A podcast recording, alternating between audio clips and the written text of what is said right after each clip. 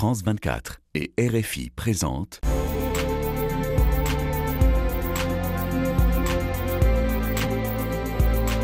Ici l'Europe, Caroline de Camaret.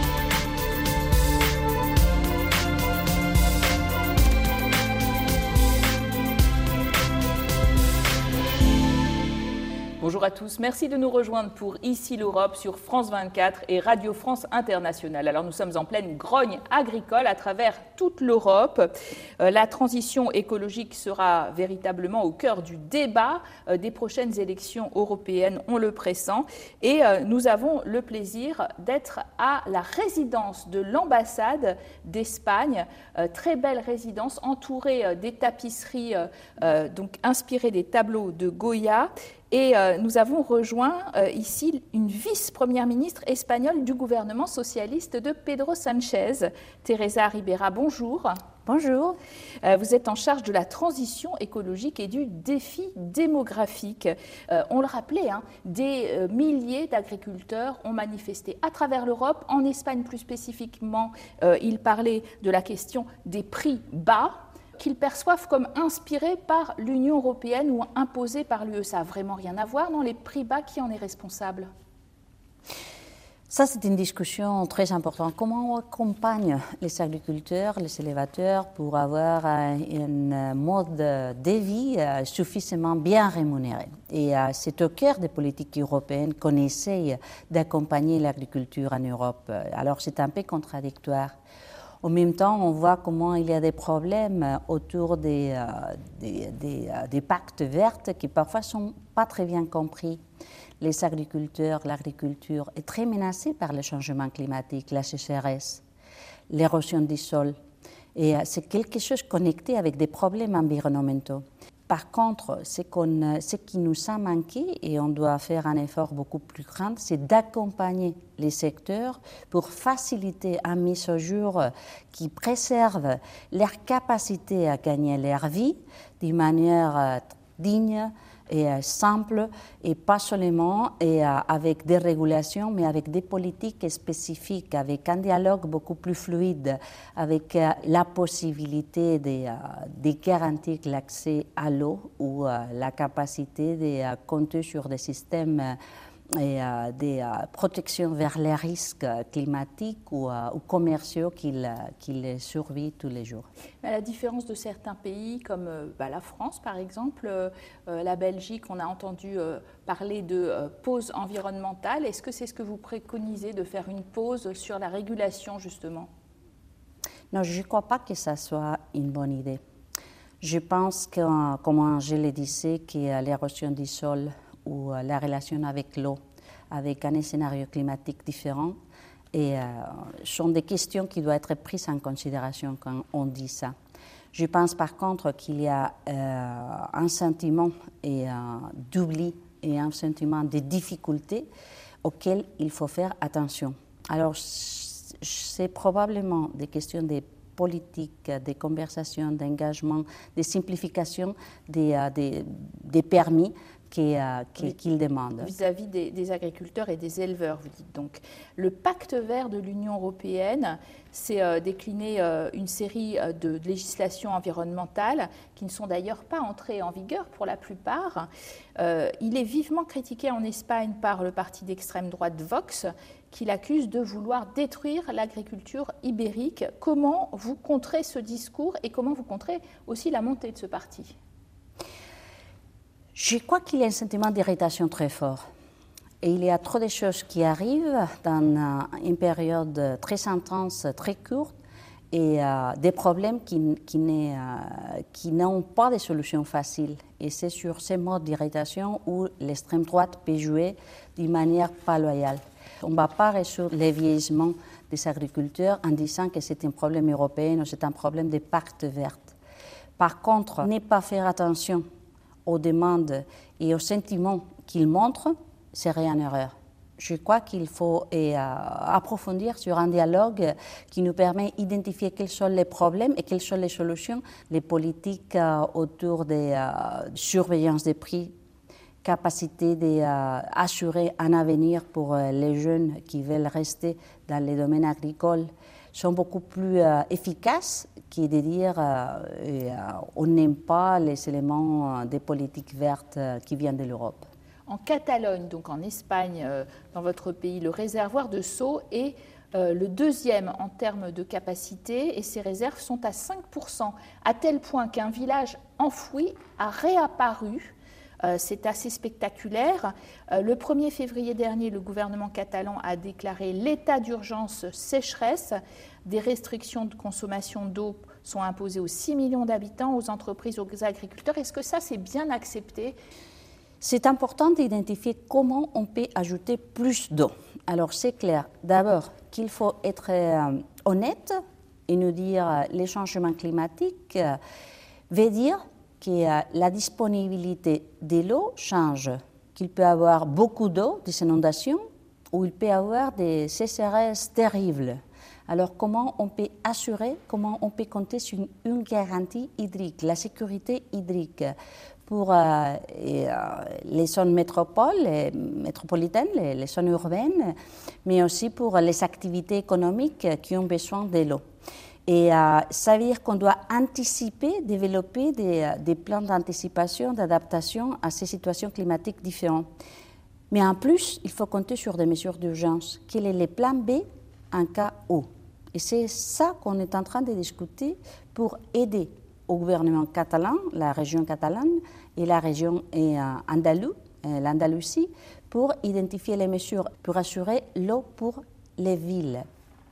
Les problèmes, c'est que ça serait beaucoup plus difficile d'assurer l'eau pour d'autres euh, activités économiques euh, si et jamais la CCRS continue. Alors, vous, vous avez parlé de l'Andalousie, euh, Madame la Ministre, alors que de nombreuses stations de ski européennes amorcent leur transformation pour des loisirs estivaux. L'Andalousie fait figure d'exception face à l'absence de chute de neige. La station la plus au sud d'Europe compte 70 canon à neige alors euh, que cette région, en effet, connaît la pire sécheresse de son histoire. Reportage sur place de Clara Le Nagar. C'est un bijou de l'Andalousie.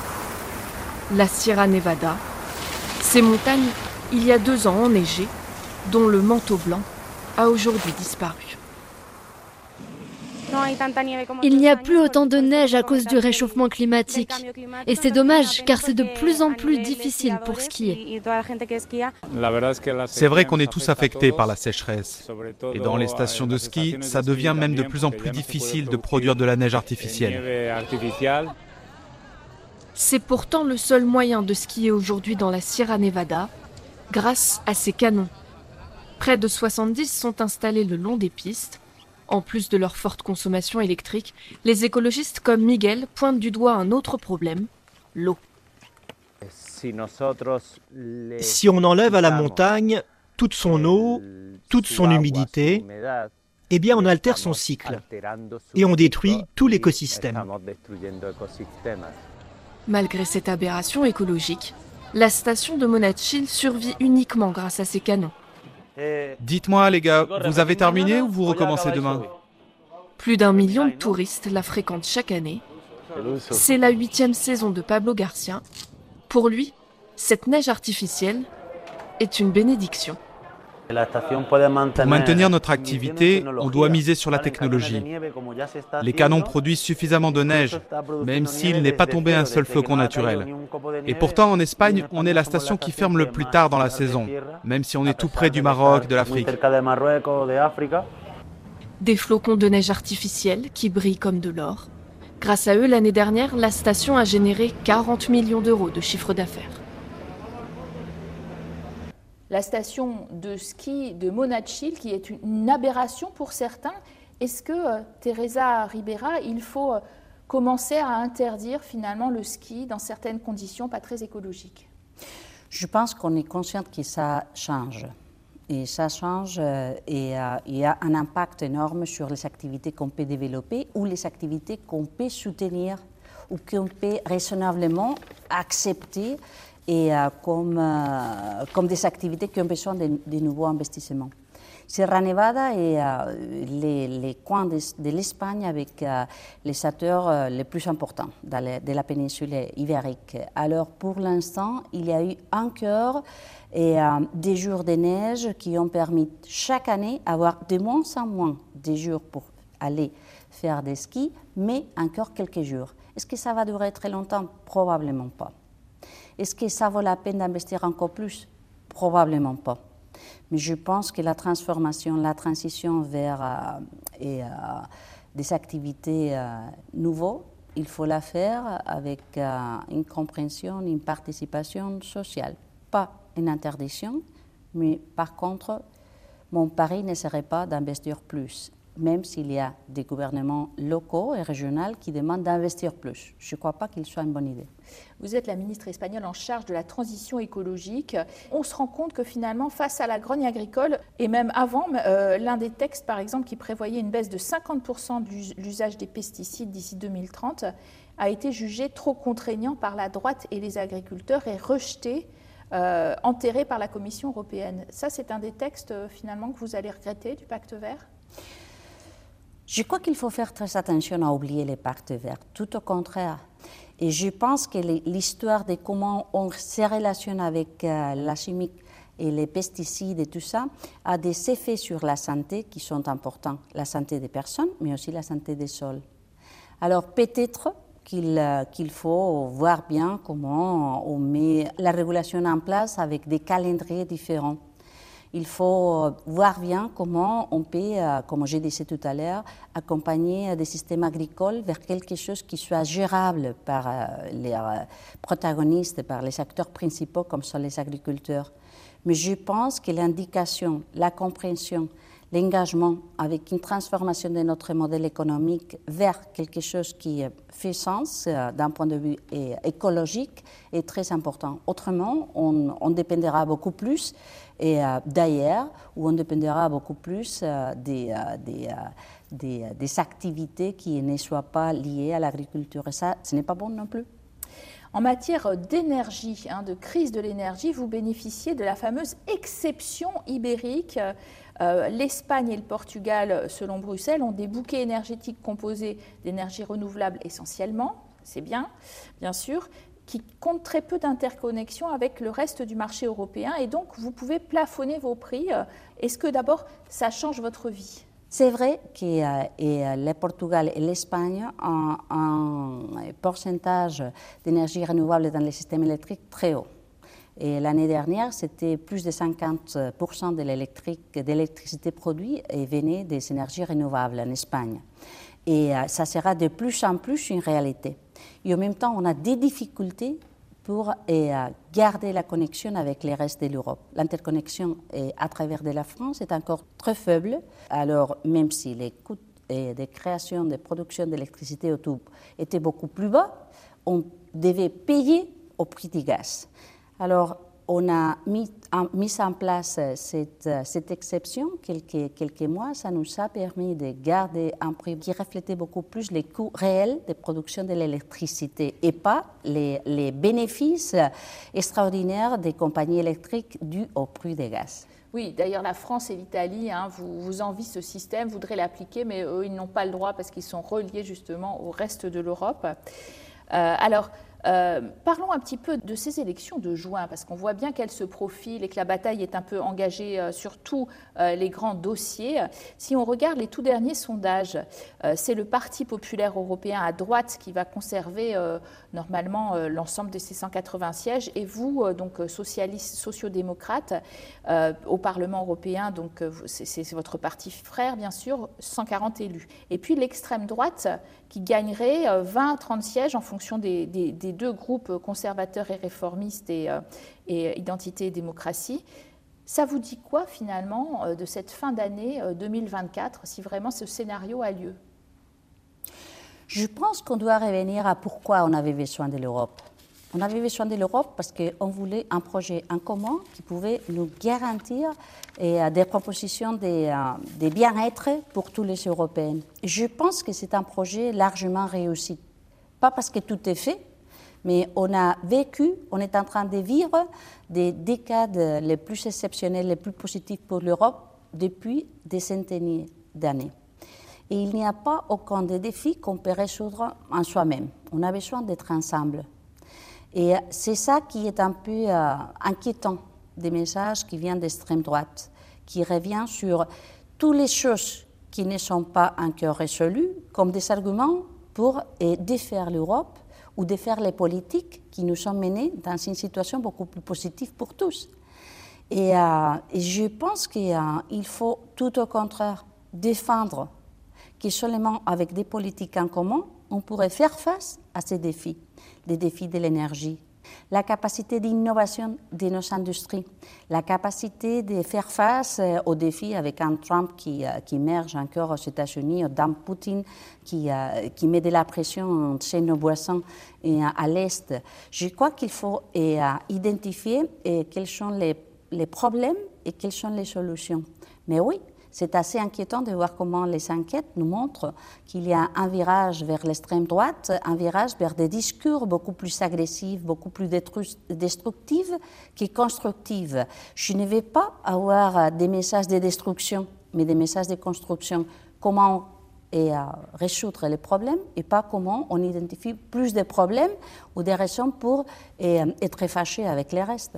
Alors, Madame euh, la vice-première ministre espagnole, ce gouvernement Sanchez, il a été euh, euh, mis sur les rails aussi grâce au soutien chèrement payé hein, d'un certain nombre d'indépendantistes catalans, dont ceux, évidemment, de Carles Puigdemont, et à une fameuse loi d'amnistie qui a été beaucoup, beaucoup discutée texte controversé, garantissant l'amnistie de centaines d'indépendantistes catalans et qui finalement n'est pas passé au Parlement. Euh, c'était un coup dur euh, finalement assez inattendu, puisque ce sont euh, ces fameux indépendantistes catalans qui l'ont bloqué. Qu'est-ce qui se passe en Espagne exactement et en Catalogne en particulier? J'étais à Paris à l'époque où il y a eu le référendum, où il y avait les gens dans les rues à Barcelone, une violence pas du tout habituelle chez nous. Et, 2017. 2017, c'était très horrible, très traumatique. Et euh, on avait le sentiment d'irritation généralisée. Il n'y avait aucune chose qui marchait. Et euh, aujourd'hui, la situation a changé complètement. Mais à l'époque, dans la participation de ce référendum, il y a eu des directeurs et des directrices des écoles primaires, il y a eu des, gens dans, dans les rues qui ont facilité et la participation dans ce référendum qui était illégal parce qu'il n'était pas euh, convoqué et, euh, d'une manière euh, conforme avec la Constitution. Alors, ce qu'on a essayé de faire, c'est d'avoir un texte qui pourrait nous permettre et proposer et un point final et recommencer une vie quotidienne, une, solution, une proposition de, coexistence en commun. Et ça n'a pas marché parce que les Catalans euh, indépendantistes eux-mêmes, euh, finalement, en voulaient toujours plus, c'est ça? Non, pas exactement, parce qu'il y a eu une grande majorité de Catalans, y compris des Catalans indépendantistes, qui soutenaient les textes. Il y a eu un petit groupe qui n'a pas soutenu le texte, parce qu'il y a eu les droites et l'extrême droite qui voulaient encore plus, alors les quatre votes étaient euh, euh, importantes pour euh, avoir la majorité et, qui, était, qui était demandée par, par la Constitution. Maintenant, on va voir, et le texte est revenu vers la, la section et, constitutionnelle pour voir si, et justice, pour voir s'il si, s'il peut encore fonctionner, il y, aura, il y aura encore un vote. Moi, je pense que c'était un erreur majuscule, bien sûr, mais la condition des gouvernements était très claire. C'était une proposition pour la coexistence, coexistence des Espagnols et des Catalans dans les cadres de la Constitution et des lois européennes. Alors on ne peut pas aller au-delà de ça. Merci euh, Madame la Ministre, merci Madame Rivera d'avoir été en notre compagnie, merci à vous de nous avoir suivis sur France 24 et Radio France Internationale. Restez sur nos deux antennes, l'actualité continue.